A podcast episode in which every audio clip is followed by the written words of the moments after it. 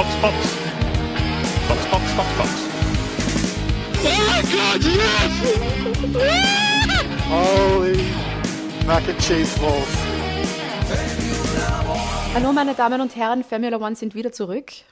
Wir sind jetzt ein seriöser Podcast geworden. Wir spielen nämlich jetzt Interviews, wo nicht nur Blätter hergeredet wird, sondern wo es auch wirklich viele Infos gibt. Ein Podcast mit Inhalt. Und damit wir auch Inhalt haben, der auch wirklich Sinn macht, haben wir auch Gäste. Und das sind eben die Interviews, die man im Laufe der Saison immer wieder in Ausschnitten gehört hat. Und jetzt gibt es das in voller Länge. Und heute die Folge mit der Amy Overy. Die ist Digital Producer bei F1 und wir, ich weiß noch genau, wir haben das Interview damals fertig ähm, aufgenommen und wir waren beide so, oh mein Gott, wie cool ist die Frau eigentlich? Voll. Wir waren beide so fasziniert von ihr und Es ist Zeit, Bühne frei für das Interview mit der Amy Overy.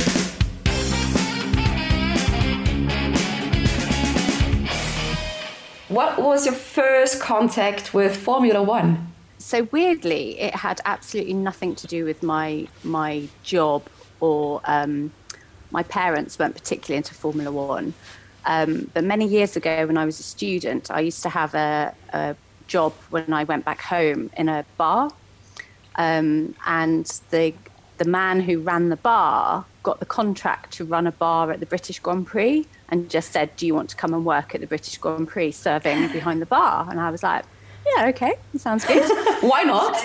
yeah, exactly, exactly. I'd never been to Formula One. Formula One wasn't really on my radar. Like I said, my my father um, very into rugby. Um, Formula One, not really kind of something I grew up watching.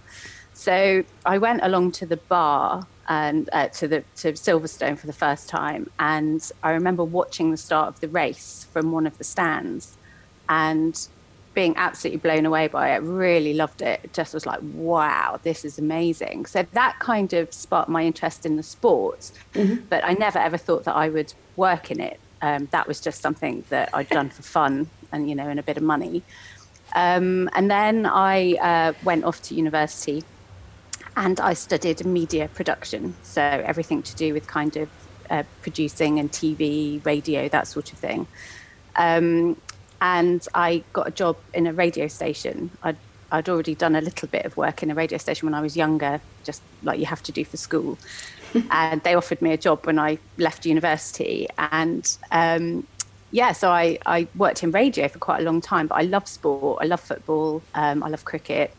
And Formula One, I was starting to really, really enjoy. And uh, a friend of mine just happened to see a job advertised for a TV production assistant, which is quite quite low. It's quite a low job, and just said, "Oh, you'd be perfect. You'd be perfect." So I thought, "Oh, okay." So I applied for it, never thinking I would get the job. And three weeks later, weirdly, I was back at Silverstone at the British Grand Prix doing my first ever job in Formula One, and that was in 1999, a very long time ago. So um, Yesterday. sometimes it feels like it. It's weird, but um, but yeah, it was. So that that's how I got into Formula One. So it wasn't actually your plan to work for Formula One. No, gosh, no, not at all. And in fact, I really enjoyed working in radio, um, and I still love radio. I put the radio on first thing in the morning. I love music, love music radio. Sport was just always something that I enjoyed on the side. And in fact, I moved down to London to work at um, a music radio station, which was um, quite big, and that was my first sort of job in London, you know, away from home, and it was brilliant. I absolutely loved it, and I just thought that I would carry on doing that. And then somebody asked me if I'd like to do a little bit of um, football commentary on the side. Okay. I, I did that for another radio station, and I really enjoyed it. And just kind of the sport side of things sort of took over, really. Um, and as much as I still love music and music radio, um, I I just didn't think that I'd end up um, on the TV side of things at all. But here we are. So how did everything develop when you started working for Formula One? So hilariously, my very first race at Silverstone um, was quite an incident-packed one. I don't know if you remember, but it was the one where Michael Schumacher crashed and broke his leg, um, and it was it was. I remember thinking, "Oh my god!" It was like such a dramatic race. And my very first role in Formula One was um, doing replays. So obviously when an incident happens and then you see it in slow motion going out as a replay. Um, and I was so stressed and I was so nervous because I just found myself in this world that I had no knowledge of and was just terrified. And there were six of us all in a line and we all had our machines and you had to watch all the cameras to see if you had the camera with the incident on. And I happened to have one of the angles. So the director was shouting at me, "Come on, Amy, get your replay ready, get your replay ready!" And and in all the oh and the stress, I made it go out backwards, so it didn't go out in forwards as it should have done. It went in reverse, and oh my god, I to this day I have never lived it down. Um, people still remember that and remind me of that. It's very of course they do. of course they do. Of course they do. So. So I think it was decided fairly early on that maybe that wasn't my strong point. Um, and and actually quite quickly, um, I think I joined the company at a really exciting time. There, there weren't that many people um, in the company. It was a very, very small production department. I mean, it's huge now. There's like hundreds and hundreds of people all behind the scenes, everyone from kind of engineers, you know, sort of audio people, the cameramen, the producers, the editors, uh, people looking after the library and the archive. I mean, it's absolutely enormous. But at the time, it felt quite small. And so you, there was a, a chance that you could have the opportunity to do other things. And my boss at the time, recognized that I was quite good with people. I was quite good at sort of chatting and um, and just sort of talking to people. And I'm quite nosy. I quite like talking.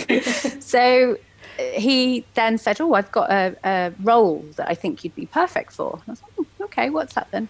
And um, we used to put, it's quite commonplace now, but at the time it was very new. We used to put like little studios in the back of every team's garage. Mm-hmm. And a bit like me wearing the headset, you'd say, for example, Lewis Hamilton, you'd make him stand in front of a board and you'd put a headset on, and then he would be interviewed by somebody back in the studio remotely. So I was sort of put in charge of that.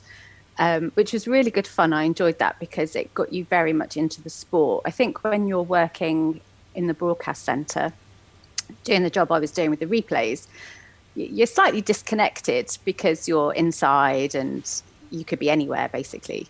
Um, but this was really nice. This this job felt like I got to know team people and I got to know drivers and got to um, sort of be a little bit more involved in the sport. And that's kind of where my job has gone from there. Really, I, I deal a lot with the teams. I deal a lot um, with drivers, with um, the PR people, so everybody involved in the sport really. My job is very much on the ground now, and I think that all stemmed from doing that job then.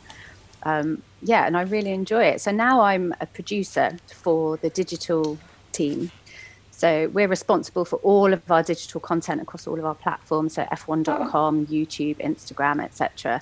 And we have our programs that are very regular. So we have a presenter, Will Buxton, another one, Lawrence Barretto, and we we do a regular program three times a weekend called Paddock Pass, um, which I produce, which is kind of a bit of a preview, and then we look back at qualifying, and then we do a post race one as well, and we also do that for Spotify, which is quite interesting, doing it just audio only.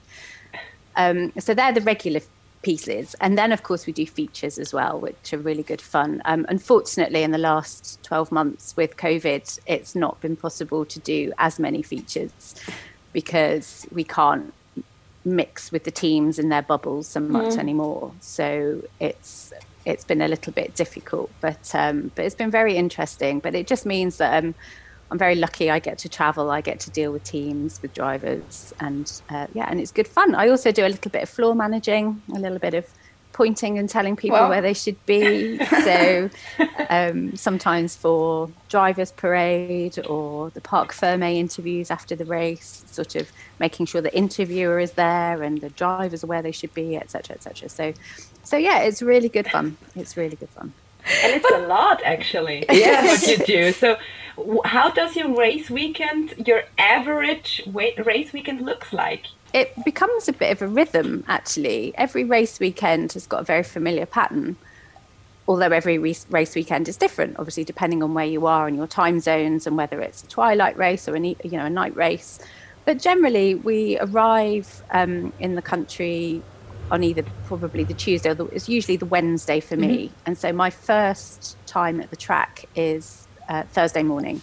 So Thursday morning is traditionally known as the prep day and media day. So it's when all of the media get all of their interviews and preview quotes from drivers and teams and whatnot. So and it's when we test all of our equipment. So because I work for Formula One, even though I work on the digital side, the world feed side of it, they have to test all of their cameras around the track. So they send the safety car out so they can check that everything works properly. So it's it's it's a good preparation day. So but weirdly it's actually our busiest day. So when everyone else is just, oh, you know, let's just see if our camera works or whatever, and then go go back to the hotel at three o'clock, we're normally there very, very late because okay. we have to make sure that we get a quote from every single driver so, you know, that's 20 drivers. And the format in the last year with COVID has meant that every team has had to go and do a press conference first, where they get interviewed by the print media. And then they come to what's known as the TV pen, and then all the broadcast journalists that are stood around will then do their interview. Mm. So it can it takes three and a half hours to get those interviews. Well, there are 20 um, drivers. yeah, exactly. So you have to wait for them to finish their press conference, and then you have to wait for them to come to the pen. And sometimes they come to us first, sometimes not. So, and then it's my job to sort of listen to the interviews and um, listen for any sort of like headlines, if you like, mm-hmm. or you know the main bit that the driver's saying. And then we have a producer back in the UK and I feed him all of the information, and then he can get a head start on the script for Paddock Pass um, later on that day.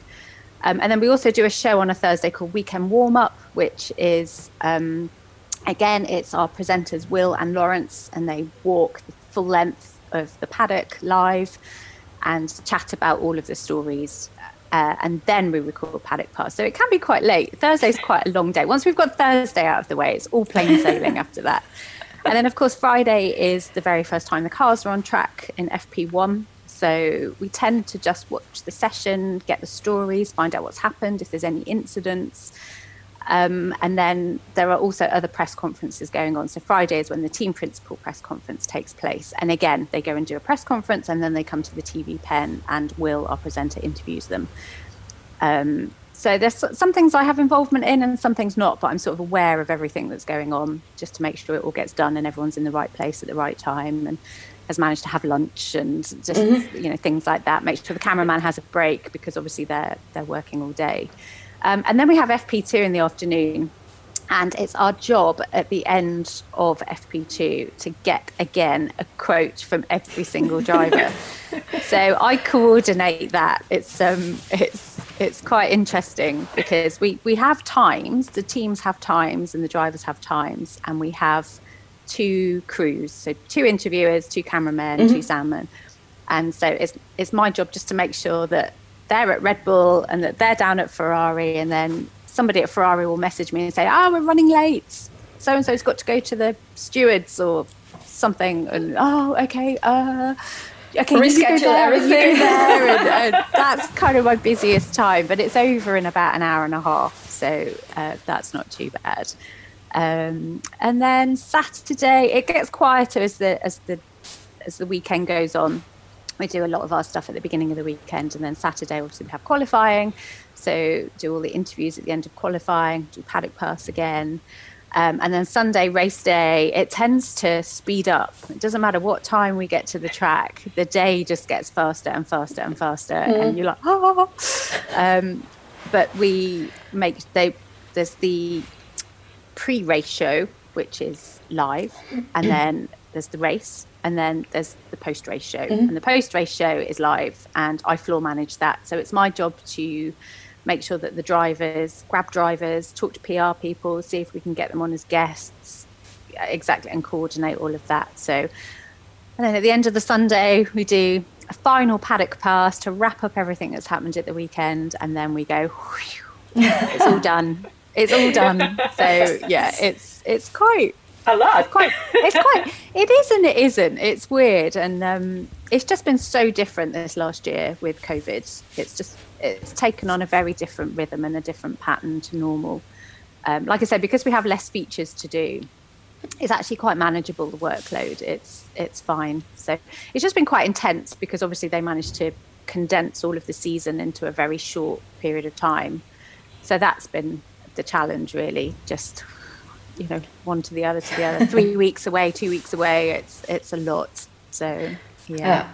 So when do you have time for a glass of wine during the race Oh, weekend? there's always time for a glass of wine. There's always time. Maybe not during the day at the track, but um, what's quite nice is uh, we're a small team. So when we go back to the hotel, we tend to eat and drink together. Um, and one of the things I really love about the job, and I've always loved about it, is the traveling and the going to different countries and trying different foods. I'm a really big foodie. I'm so greedy. It's ridiculous. and I just love trying local specialties and restaurants. But we haven't been able to do that this this last year. Yeah. We're confined to our hotels. But, you know, it's fine. And it's just nice and sociable. And sometimes you just want to chill out on your own in your hotel room with Netflix or a book. Yeah. Um, and other times do you want to just sit and have dinner. So, yeah, but yeah, there's always time for wine. Always. When is a race weekend successful for you? you get a feeling, I think, that it's all gone well. Um, we had a race in Germany, uh, the Nürburgring. Very cold, very, very, very, very, very, very cold. So cold, and it was a challenging weekend because we were without our presenter and another producer because uh, they both contracted COVID. So it was too late to sort out other people because there's been a very rigorous sort of testing protocol with COVID tests and the way it worked out, it just meant we were a very reduced crew. And that was a successful weekend because although it was quite stressful trying to cover everything and you know certain people have responsibility for certain things. We just had to do everything. There were five of us and we just had to do everything. Um, and we did it. And we did it. And and we did it with no real fuss no real drama. Nothing really went wrong. Um, we even managed to have a bit of a laugh and kind of you know some humor about it. And we got to the end of sunday and we were like guys did it we did it and so that that for me was a really successful one when you get a challenge thrown at you like that and you, you just have to find a solution and you just have to get on with it basically Yeah. so that's What else would you do? exactly. There's, there's nothing you can do. So you can either panic and go, "Oh God," and you know, we took some decisions that maybe we wouldn't do that, but we would do this, or should we do that program? Mm, can we get away with not doing it? And some things, obviously, we're contractually obliged to produce. So those things absolutely had to happen, but we were quite kind to ourselves. And um, but yeah, that felt really successful. We all felt quite a buzz after that weekend that it had all gone well and nothing disastrous happened. So that was good. I, I have a question uh, about the team. yes. Uh, because there is a lot of content creation going on. Yes. On one weekend, there are a lot of episodes, a lot of content on Instagram, on Facebook, like everywhere. yeah. Um, how do you manage it? How many people uh, with how many people do you work with, and how how does it work out like that, like that perfectly in that short Oh. time? it really is. well, like I say, um, obviously you've got the world feed, which is all of the live cameras around the circuit. So everything that you see on TV of the cars on track also comes from our live production side.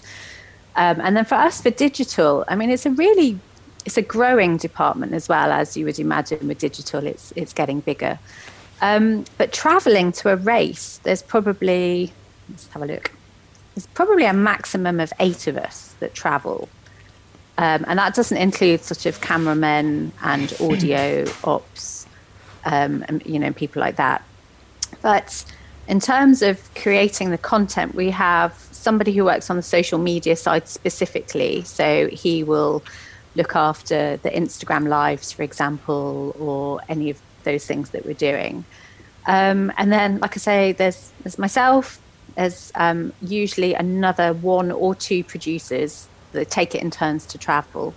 So we will look after different programs. Um, and then we have, uh, it's kind of two presenters now. Like I said, we have Will and we have Lawrence, but we also have the written side, which Lawrence looks after. He's our senior writer, but he also does some video for us as well. Um, we've got a wonderful team of editors back at Biggin Hill, where Formula One is based in the UK. And so there's a constant dialogue between us at the track and those back at Biggin Hill.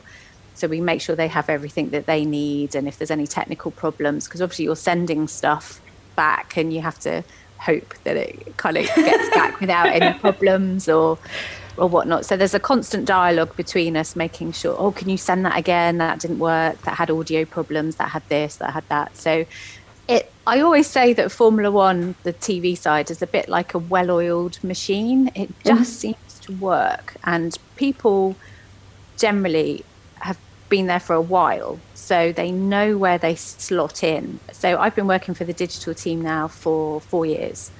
Um, so from when it started, really. Uh, and before that, I worked on the World Feed. So I've been in and around the people that I work with for a very, very long time, and you just, you just kind of know how to do it. Um, and I think also it, that a lot of my job is knowing who to ask. So if something goes wrong, I need to, people will say, Amy, who do we ask? And because I've been there such a long time, I'll go, oh, okay, we need to talk to this person. Um, so that's that's quite good, and we're we're very good at problem solving. But um, but in terms of creating all of the content, it is a very small team on the ground, but there's been a lot of preparation that's gone on before we get to a race. So the teams will have been contacted, um, they will have been emailed. So um, and like I say, a brilliant, brilliant team back at Biggin Hill who put it all together and make it look so good. It looks awesome. Every time when Beate and me are talking about the best team radios after Ah, a race, okay. Yeah. I check my social media feed and there's like there's like this this video of the best uh, radio ones, and I'm like, crazy! Wow. How fast is That this? went so quick. co- it's accurate. constant. It's constant. It really is. People are are working all the time, and and that's quite a challenge because depending on where we are in the world with the time difference, obviously we're on we're on the time of where we are, but the people back home have got to then do the weird shifts where. For Australia, for example, they have to get up at a ridiculous time in the morning and, and you know, well, the night and, and work through. So uh, we're the lucky ones. We're, uh, yeah, we suffer jet lag, but um, it's not too bad. But I understand the problem with um, Australia because I always have to set a timer for the morning to see the race.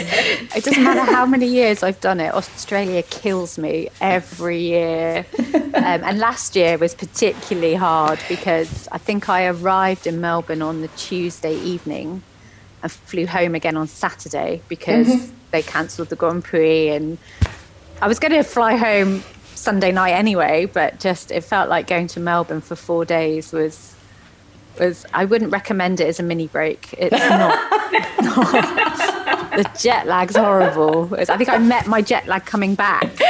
Yeah. It was, um, but yeah, I mean, we're very lucky still to be able to travel, so I'm very grateful for that. Um, Yeah. But yeah, Australia takes me a good 10 days to get over the jet lag for that one. But we've already heard that the Australian fans are one of the best Formula One fans in the world. Oh, they're so lovely. I mean, every country has great fans, and they're all very, very different. But there's something about going to Melbourne um, for us in the spring. We're like, yeah, we're like ready to go, and it's such a good event. You know, it's in a beautiful location in a park. They they put it on so well. They put on such a good show. There's lots of things for fans to do. They're so enthusiastic. There's music. There's all sorts of things going on, and so yeah, it's if the weather's good, it's uh, it's a really good way to open the season. definitely. And what's the biggest misconception about your job? that it's glamorous. Everybody thinks it's So really not. glamorous. I'm hanging out with drivers on yachts and Yeah. Parties all the time. That's what I do, you know. I just And there's work- lots of good food in a paddock. there is good food. We have uh, we have our own caterers, and they're they're wonderful, and they are Austrian actually. Our our caterers. So yeah, Yeah, don't. Their Ah, food and okay. Yes, yeah, yeah, Yeah. yeah. Oh, they, they are recommend. excellent. Oh, we eat very well. Don't you worry about that too well sometimes, especially with the desserts. Yeah, really good. Um, but yeah, I think that's the biggest misconception that because there's a um, there's an idea that Formula One is super glamorous. You know, when you think Formula One, you think Monaco, you think Singapore. Um, and yeah, occasionally there are lovely things going on and you get to be a part of them, but you're always working. So we might go along to a party or a fashion show or something, but we're filming it. We're not there as a guest. Um, so it's it's nice to see, but yeah, we don't hang out kind of on boats.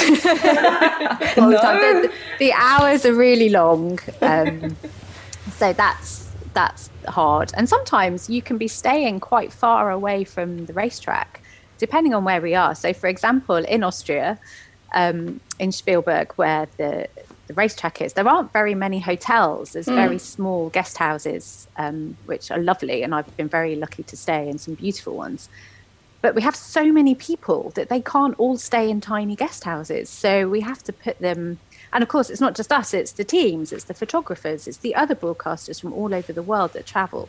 So, you know, there's only so many hotels that are close to the track.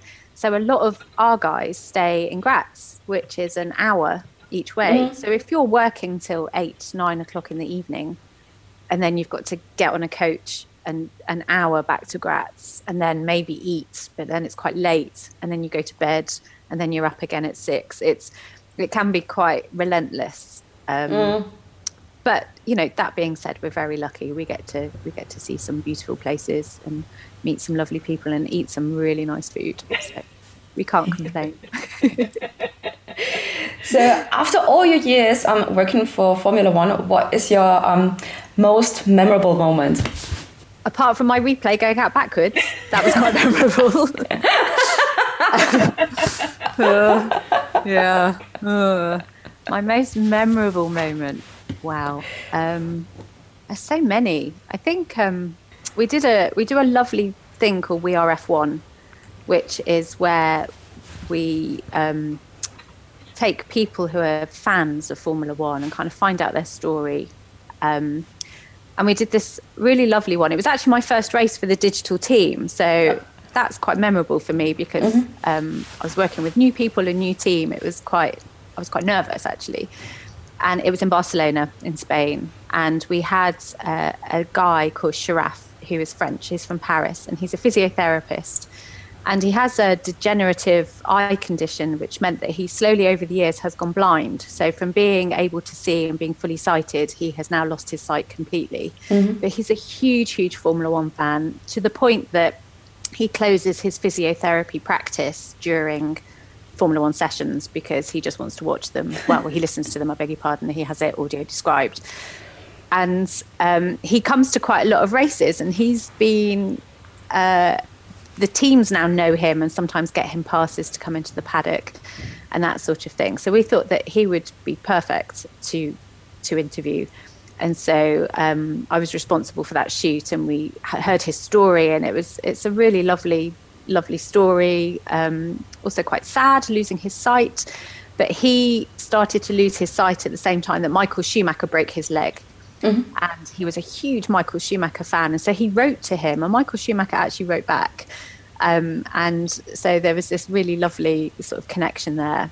And when he came to Barcelona, we were also running the Formula One two-seater cars where you could have a passenger in the back. Ah, And so Paul Stoddart, who runs the cars, who used to run the Minardi team, I asked him if there was any chance at all that we could let Sharaf go in the seat. And normally they're booked up by sponsors or competition winners or, or that sort of thing. And he was like, I've got a slot today. And I was like, can we have it? And he said, yeah, absolutely. And so we surprised Sharaf with um, a trip, you know, a drive of a lifetime, really, for a Yeah. lifelong Formula One fan to actually be in a Formula One car driven by an ex Formula One driver around a really familiar track, Barcelona. And he hmm. cried, he burst into tears. And it was a very, very emotional time. But what was quite astonishing was that even though he couldn't see, he knew exactly where he was on the track. So he would, because we were recording his audio, he he described exactly where he was and he knew where the braking Wow. points were Yeah. and ex- and the I think it was Zsolt Baumgartner, the Hungarian driver um, who was in the in the cockpit, and he said, "I've never known anybody know a track like like you." Um, it was astonishing, but it was just it was a real sort of dream fulfilled, and it was sort of the perfect ending to a really lovely weekend for him. Um, and so that will always be very memorable for me because I was heavily involved in Yeah. making that happen, and um, yeah, and it was my first race with the, with the new team. So yeah. That is such a lovely story. How you can make yeah, people I- happy. I can't even watch it without crying. Yeah. And um, and Paul Stoddart, who owns the the two seater, I mean, he's a really he's the really like you know grumpy Australian. There isn't very much that makes him smile. He's uh, and even he was like, oh, I've got a tear in my eye, and he, you know, everybody in that garage was affected by Yeah. um, just by the occasion, really, and how um, delighted Sharaf was to be able to experience that. So that was nice. Um, and now you're um, back at home for, for some more weeks. Yes. But, but how do you balance work and family life? It's a good question. So when I first started, I used to be full time, which meant that I did every single race, and I used to go to the office and work in between races. Um, since having my son, I've been freelance, so I don't do all of the races. So I think this year I'm doing about 17 or 18. So it's still a lot, but they're quite spaced out. And um, I have a very understanding husband who used to work in Formula One as well. He used to work for the Jaguar racing team and Stewart Grand Prix before that. So he understands what it's like um, and is very supportive of me and my work. So that's great. Um, my son Milo is nearly 13. So he's he's okay. It's sort of all he's ever known of me traveling because I started traveling again when he was about three. Oh, wow. Um, yeah, I didn't do that as many races then. I only did Yeah. probably about three or four a year, and then it's just slowly built up the older that he's he's gotten. Um, so yeah, when I'm, I have a very different life at home to when I'm away. I'm a real gardening geek. I've got three chickens. I grow Oh. my own vegetables at an allotment. I bake bread. I love cooking. So it's quite nice actually because it's a real contrast. So when I come back from a race, I know that I've got this just, just you know, sort of calm Yeah. sort of period, if you like. Lockdown here in the UK has been quite challenging over the winter, I think, and my son has been at home because the schools are all closed. Um, and it looks like it will be that way until March. So that's quite challenging to try and help support him. I don't really need to do very much because it's all online and his teachers do it all on Google Classroom. So I don't have to teach him, thank goodness, because I can't remember anything. Um, but I have to be on hand, obviously, to help him uh, and provide food on demand. Seems to be my main job at the moment. Just every 10 minutes, it's like, what can I eat? What can I eat? I always say to him, would you do this at school? No. Why are you doing it here? Why not? So, because we can. Exactly, because he can. Exactly that. Exactly that. So, um, you know, we've been trying to get out for walks as well, and um, and sort of spend time together as a family. So that that has been nice. And the winter does feel like a really nice way to reset and recharge, getting ready for the season. Um, and we don't know what the season is going to look like this year. I mean, we have a calendar, but already with Australia moving, Portimao and Imola coming back in, I suspect it will be a similar situation where things may move around. And I just have to be prepared for that, really. So I know the races I'm supposed to be doing.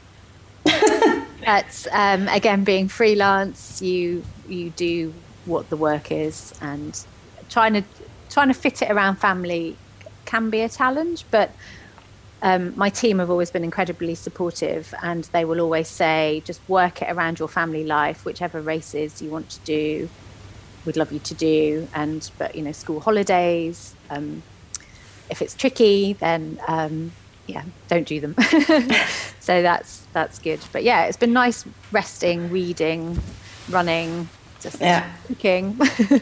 Uh, also saw that you have um, this food blog, Formula One Foodie and Friends. yes, yes. Is, is this a yeah. new project because you're bored and don't got enough Well. to do at the moment? It's funny you should say that. Um, like I said, I am greedy. I am very I'm obsessed with food.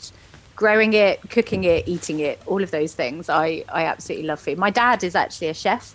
And so I kind of grew up in quite a foodie household, really, and I've always loved to cook. Um, and the thing about Formula One is you get to experience so many different cuisines and go to amazing places. It could be like a a really cheap and cheerful chicken shawarma place in Bahrain where something costs like you know a pound, or it could be a really beautiful restaurant that you've heard about and you know just stunning food. And somewhere like Melbourne, there's such a mix of um, cultures there that you can you can eat anything. And I've just always been very interested in food and food writing in particular. And I, the more I started to look at it, the more I realised there were links between the food world and actually Formula One. So, um, for example, one of the interviews that I did in Melbourne uh, last year was with a woman called Kate Reid, and she was, and she's from Melbourne. She is Australian, but she worked as an aerodynamicist for the Williams Formula One team, and she thought it was her dream job. And actually, she decided fairly quickly, despite being a lifelong Formula One fan, that it wasn't quite what she wanted to do. So she actually took herself off to Paris and trained under this incredible baker, and then came back to Melbourne and just set up this tiny bakery using her life savings called Lune. And word of mouth spread at these incredible croissants that were being baked fresh every morning. That lines would appear outside the shop at 5 a.m. Oh. And and she found her calling basically and then this Lune became so successful that somebody from the new york times came and did a piece on it and then it just exploded. And since then she's moved to much bigger premises with a beautiful glass cube kitchen in the middle where you can watch the the pastry chefs at work making these lovely lovely pastries. Um, and so i just i thought you know what? I really want to talk to her. She's so interesting. And there were so many parallels between what she'd been doing in Formula One and how she'd applied that to baking that she wanted to make this perfect croissant. And she'd sort of forgotten all her training. She'd invested all of her money into this equipment and this little space in Melbourne to make this bakery. And she just made the dough and then she looked at it and she suddenly went, oh, I don't know what to do. I can't, I can't remember what, to, what do I do? What do I do? So she she applied her engineering principles and she basically reverse engineered the perfect croissant. And it took her about three or four months to come up with her recipe and her technique but she nailed it. And um, the new york times critic suggested it may even be the best croissant in the world. So um, the more I looked, the more there were stories like that. And I just wanted to kind of link the two. And I work with people from all over the world as well. So people from the teams, uh, people who are friends of mine, colleagues of mine, they're from all over and all have different food cultures and food heritages and recipes that they have had passed down to them. So I wanted to sort of create a website that sort of brought all of that together, really. So some interesting food stories and also um, some recipes as well from people. I wanted people to give me a taste of home. So Aurélie, who uh, works uh, for the digital and social media side of Renault, she is French, so she gave me one of her mum's recipes, um, which was really really lovely. And um, I've actually been a bit slack with the website. I keep thinking that I need to. I've I've got some interviews that I need to write up basically um, and there's lots of people that I want to target, and there's lots of people that I want to. Little stories come to me, and I go, "Oh, I'll do that," and I jot it down, and then life gets busy, and I never get around to it. But it's on my list of things to do. I've got. Um, I did. Um, I did an interview with Mark Webber, um, who lives very close to me, actually, and he is very into food and growing food. He and his wife keep chickens, and they've got a big vegetable garden. But the thing they did last year for the first time was keep bees and make their own honey. So I oh. spoke to him all about that, which is really interesting. And I've had a jar of the honey and it's absolutely delicious. So there'll be more stories like that involving people from the world of motorsport, not just Formula One, but from I did Formula E as well for a short while. so there's there's people I know in there. So yeah, I just need to pull my finger out and do some more writing. But it's a cool thing about food. It connects people because everyone loves food.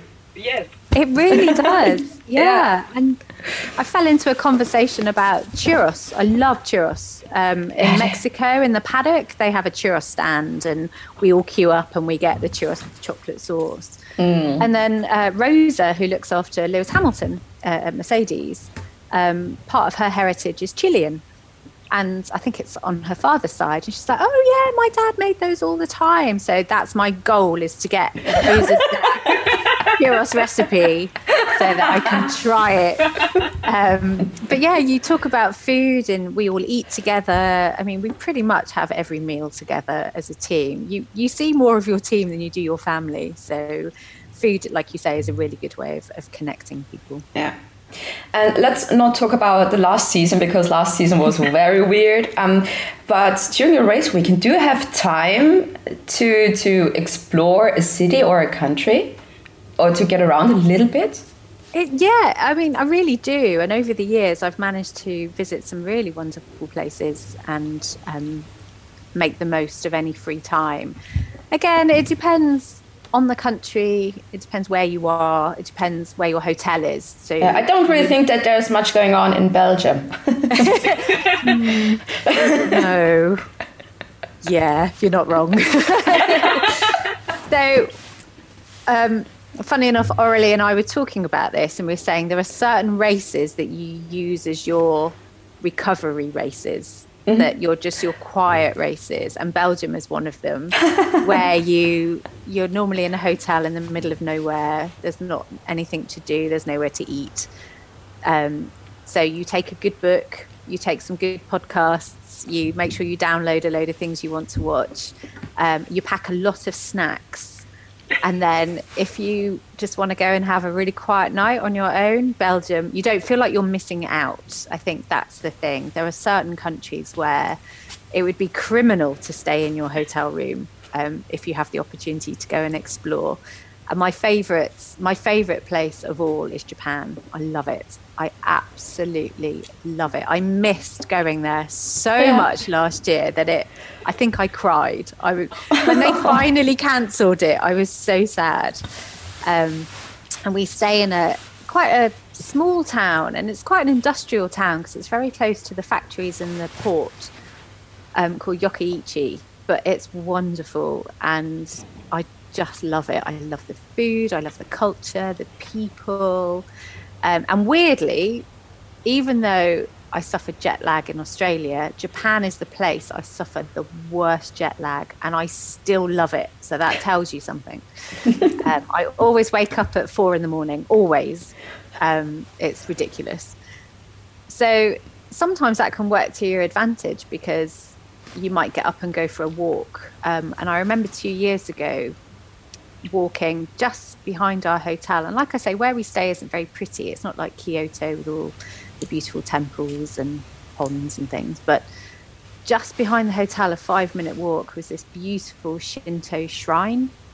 And the monk had just arrived in the morning to sort of open up and uh, you know, unlock the doors for people to come and pray. And there was no one around, and it was so peaceful. And I just got to sort of watch this little part of Japanese life that is so different to anything we experience back home. That that felt really, I felt really privileged. To, and then I went back to the hotel. I had breakfast, and then I went to the track. But just having that really lovely moment in Yeah. the morning felt really special. So I do feel lucky when I get to wander around and and actually you said about not talking about last year but I will say that in Austria because we had two weeks in Austria Yeah. I got to do the most beautiful hike in between the races. So even though we weren't allowed to kind of go to the towns or the cities, um, our work organised a day trip. Um, I wish I could remember the name of where it was.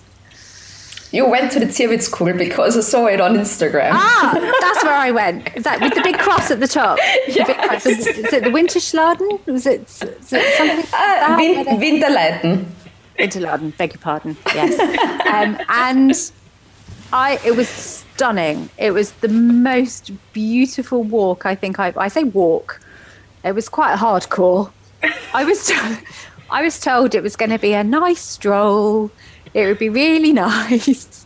And it was quite full on. It was about 10 miles, uh, scrambling over rocks and climbing really high. But I loved it. I absolutely loved it. Um, and then also did um, some swimming as well. I love swimming. I love swimming outdoors. So to swim in the lake in Seckau was was a real treat. Uh, So- but the lake there is pretty cold. Yeah, I don't mind that. I'm a bit weird. like Ah, okay. Yeah, so I quite like cold water swimming. So I will swim in the sea in the UK. Maybe not now, but um, October I was swimming in the sea in October. So yeah, I, I know.